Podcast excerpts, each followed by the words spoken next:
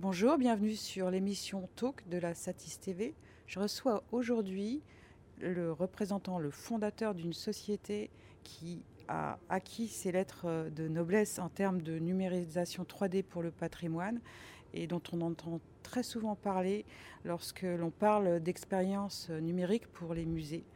Bonjour Gaël Hamon, vous êtes donc le fondateur et dirigeant de la société Art Graphique et Patrimoine, une société qui a pignon sur rue pour son expertise à la fois en termes de 3D, VR, photogrammétrie, j'en oublie. Est-ce que vous pouvez d'ailleurs nous présenter plus en détail votre société?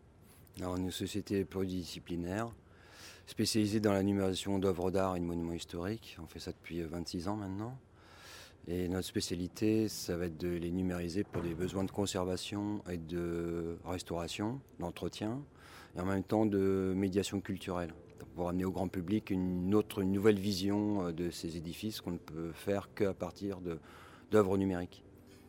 Donc c'est essentiellement sur ça qu'on travaille. Donc une partie très technique, qui va être l'acquisition des données et ces traitements, une partie euh, plus, on va dire, plus ludique, euh, de médiation avec des dispositifs immersifs, réalité augmentée, de VR, tout ce qui se fait à peu près aujourd'hui. et on a aussi un, une grosse expérience de R&D sur ça fait une dizaine d'années qu'on fait beaucoup de R&D. On a commencé en 2009 par la première réalité augmentée mobile qui a été faite en France dans le domaine culturel, euh, dans le donjon de Charles V à Vincennes, au château de Vincennes. Donc, euh, je parlais tout à l'heure de photogrammétrie, c'est une euh, technique que peu d'acteurs maîtrisent encore jusqu'à présent. Qu'est-ce qui justement relève de la RD, des outils industriel Alors, euh, nous, on a commencé par la photogrammétrie. Donc, la photogrammétrie, c'est aussi vieux que la photo. Euh, la photo date il y a bien plus d'un siècle. Et la photogrammétrie existe euh, sur des plaques de verre depuis très longtemps. Donc, c'était restituteur analytique. Et nous, on a suivi toutes ces évolutions-là. On a commencé par le numérique avec la commande basique DOS avec des tables digitalisées. Enfin, je ne vais pas revenir faire de la préhistoire. On a suivi toute l'évolution. C'est passé un peu en désuétude, euh, on va dire, euh, fin 90, avant que les euh, calculs de, corrélation épipolaire sur, existent. Donc les algorithmes ont révolutionné le sujet.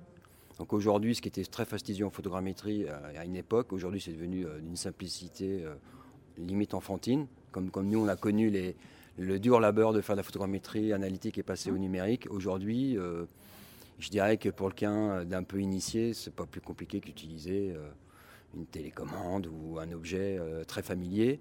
Il suffit de savoir euh, connaître les bons angles de prise de vue, le bon éclairage, et puis après, pour tout ce qui est calibration et mise à l'échelle, il y a des process qui sont extrêmement simples dans les logiciels aujourd'hui. Il y a de nombreux qui existent, qui se tirent la bourre d'ailleurs, pour dominer le marché de photogrammétrie et qui aujourd'hui démocratisent énormément ces techniques-là. Et euh, on, voit même maintenant que l'iPhone 12 là, qui sort, euh, qui est sorti avec son petit lidar intégré, on voit à quelle vitesse ça évolue. Alors c'est pas d'une qualité stupéfiante, mais c'est pas la même chose, c'est pas une qualité stupéfiante, mais ça montre bien à quel point ça se démocratise et à quel point ça va devenir euh, beaucoup plus facile de numériser des grands ensembles en étant record et d'avoir aujourd'hui des pipes très bien ficelés pour arriver à avoir une, copie du, réel en virtuel de façon extrêmement rapide. Il y a une euh, technologie qui est un peu la, petite sœur euh, et qui est quand même beaucoup moins répandue, que vous maîtrisez également, c'est la vidéogrammétrie. Oui, la vidéogrammétrie. Alors la vidéogrammétrie, euh, on était limité avant que le 4K ou le 8K arrive, parce que ben, on devait prendre frame par frame et les isoler, et selon les angles, isoler certaines. Euh, aujourd'hui, avec la très haute définition, on peut rapidement, alors peut-être pas, on ne peut pas encore rivaliser qu'avec la photogrammétrie, mais on, s'y approche. Par exemple, quand on fait des vols drones en vidéogrammétrie, euh, on a des capteurs assez puissants qui nous permettent, euh, en isolant certaines séquences, de restituer en 3D les modèles. Donc, ce qui est intéressant, c'est qu'on peut utiliser d'anciennes vidéos, comme les actuelles, mmh.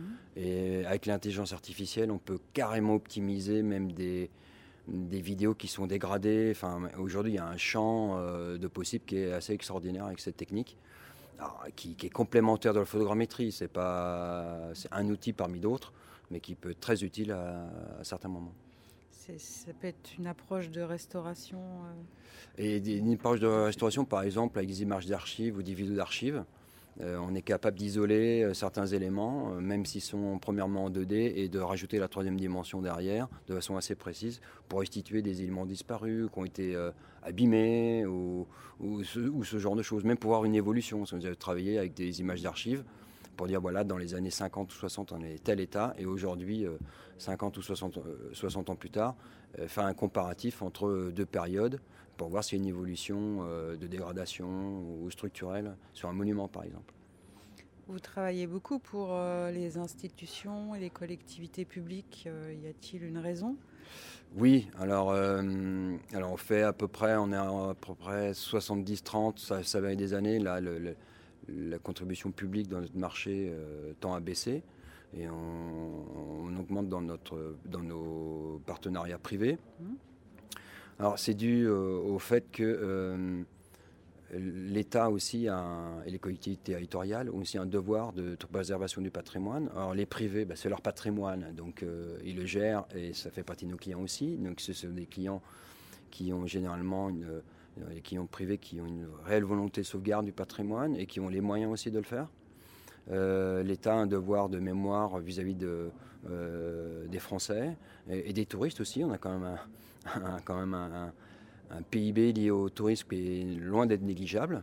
Donc on y participe euh, en tenant les bâtiments et en, apportant notre, technicité pour l'entretien et l'analyse sur tous ces, bâtiments. Et les services publics, eh ben, euh, on va parler par exemple des cathédrales. Les cathédrales appartiennent à l'État, même si euh, leurs locataires sont les religieux. Et on a des tas d'autres édifices comme les palais nationaux, comme les palais publics aussi qui, qui en font partie, des tas d'industries aussi. Euh, euh, on peut si on parle par exemple de la manufacture des gobelins, par exemple. Mmh. La manufacture des gobelins, ben, c'est aussi un exemple public sur lequel il y a besoin de.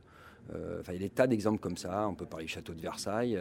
nous, on a eu la chance de travailler sur les plus grands monuments français depuis qu'on existe. Ça continue d'ailleurs. Et donc on a des belles références euh, et on, ça nous permet aussi de voir comment, le, sur toute la France, comment le patrimoine est géré aussi euh, par les établissements publics et par certains euh, clients ou donateurs privés. Une fois que votre commanditaire récupère son fichier numérisé hein, en 3D, quels sont les, les diverses exploitations qu'il peut en faire Alors lui, il récupère pas la base de données. Il récupère, il ne commande pas une base de données.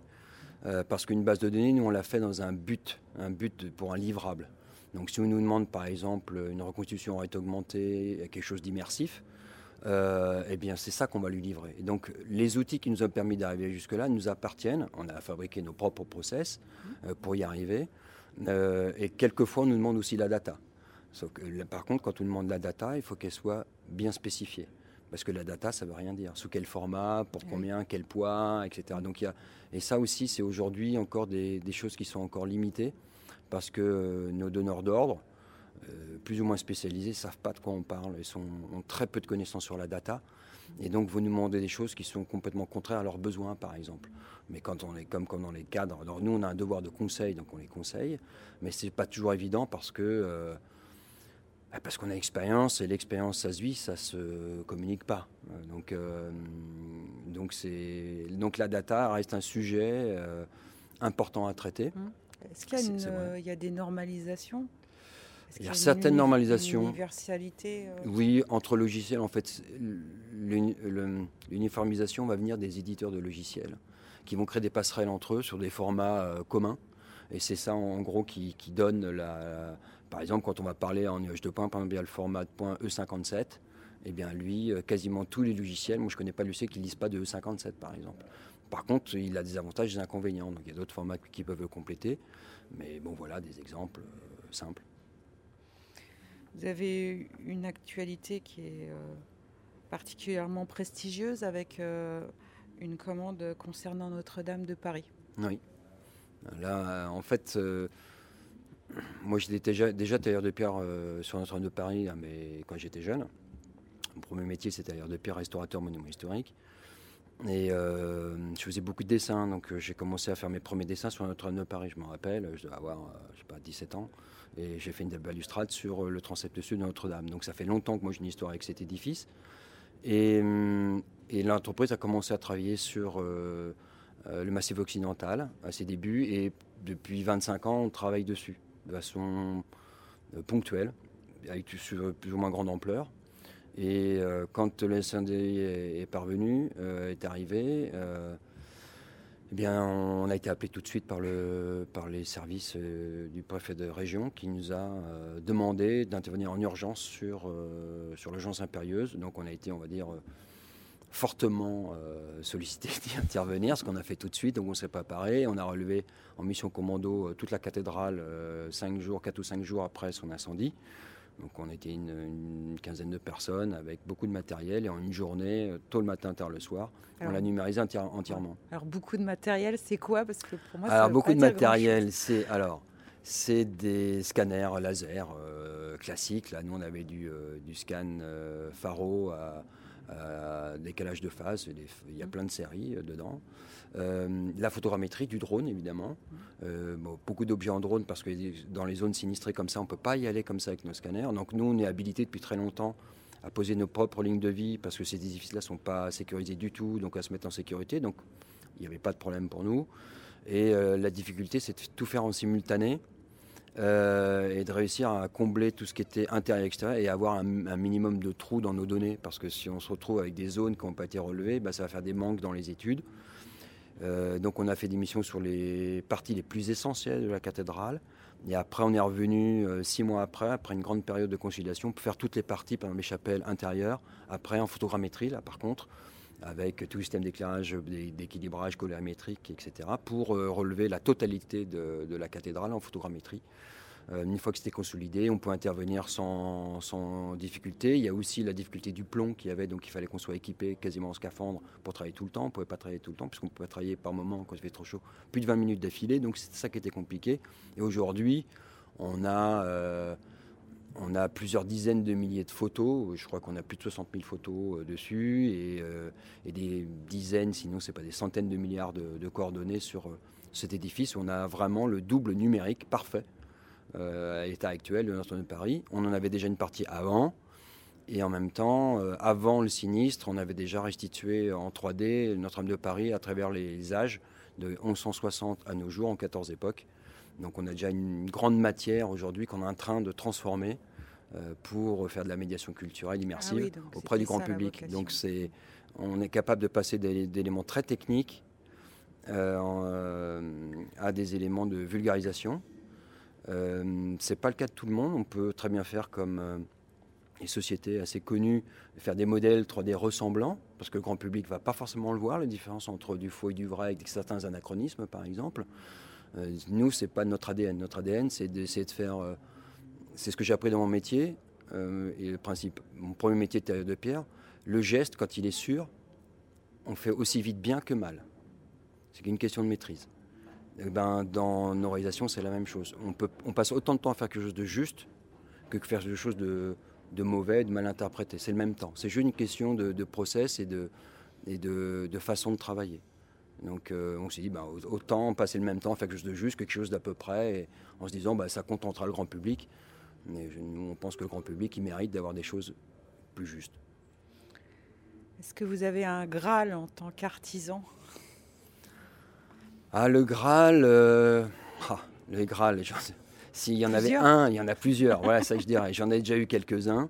Euh, tout au long de ma carrière, j'en ai déjà eu quelques-uns.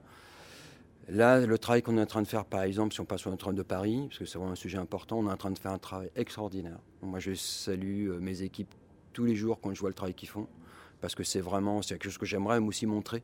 C'est les coulisses de ce qu'on fait, et je pense que les gens sont très impressionnés de voir euh, parce que c'est passionnant, ah, euh, le travail qui est fourni. Et je pense que ça, ça, ça c'est. Moi, si, le Graal pour moi, c'est de réussir à expliquer euh, et vulgariser notre travail, qui est souvent, je dirais, pas mal compris, mais qui n'est pas tout souvent intégré. parce que c'est un travail qui nécessite beaucoup de connaissances, les gens voient que le résultat de notre travail. C'est un peu comme tous les métiers en fait. Hein. Les gens voient que le résultat et ne se rendent pas compte du labeur qu'il y a pour y arriver. Et, quand le résultat est beau, effectivement, on ne se rend pas compte de la difficulté qui, a été rencontrée. Moi, mon Graal, c'est réussir à, à montrer toutes les étapes et de montrer que les équipes qui travaillent dans mon entreprise et, et que j'ai formées, eh ben, qui font un travail formidable et qui soient reconnus à cette hauteur-là. Ce sera mon Graal. Il y a justement, euh, pour conclure, est-ce que vous pouvez nous présenter un peu l'éventail de toutes les compétences qui sont nécessaires pour... Euh, Alors on a des ingénieurs euh, topographes géomètres pour la partie acquisition, des photogrammètres, qui sont ingénieurs aussi photogrammètres. On a des tailleurs de pierre comme moi, on est 6 ou 7. Pourquoi? Parce que c'est pas parce qu'on ne taille pas la pierre chez nous, on le fait virtuellement, la taille de pierre. On voyait une vidéo passer tout à l'heure sur le château de Bourdeil, on voit la taille de pierre virtuelle.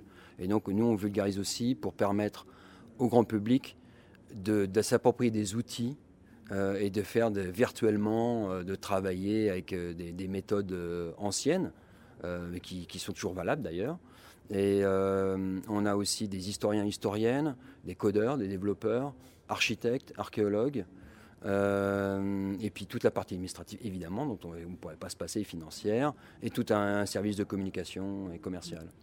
Une vraie cité dans, dans la cité. C'est ça, une belle petite équipe euh, autonome et pluridisciplinaire. D'ailleurs, au passage, on peut préciser que vous êtes basé à Saint-Denis. À Saint-Denis, voilà, à la plaine, pas loin d'ici d'ailleurs. Merci Gaël. Merci beaucoup.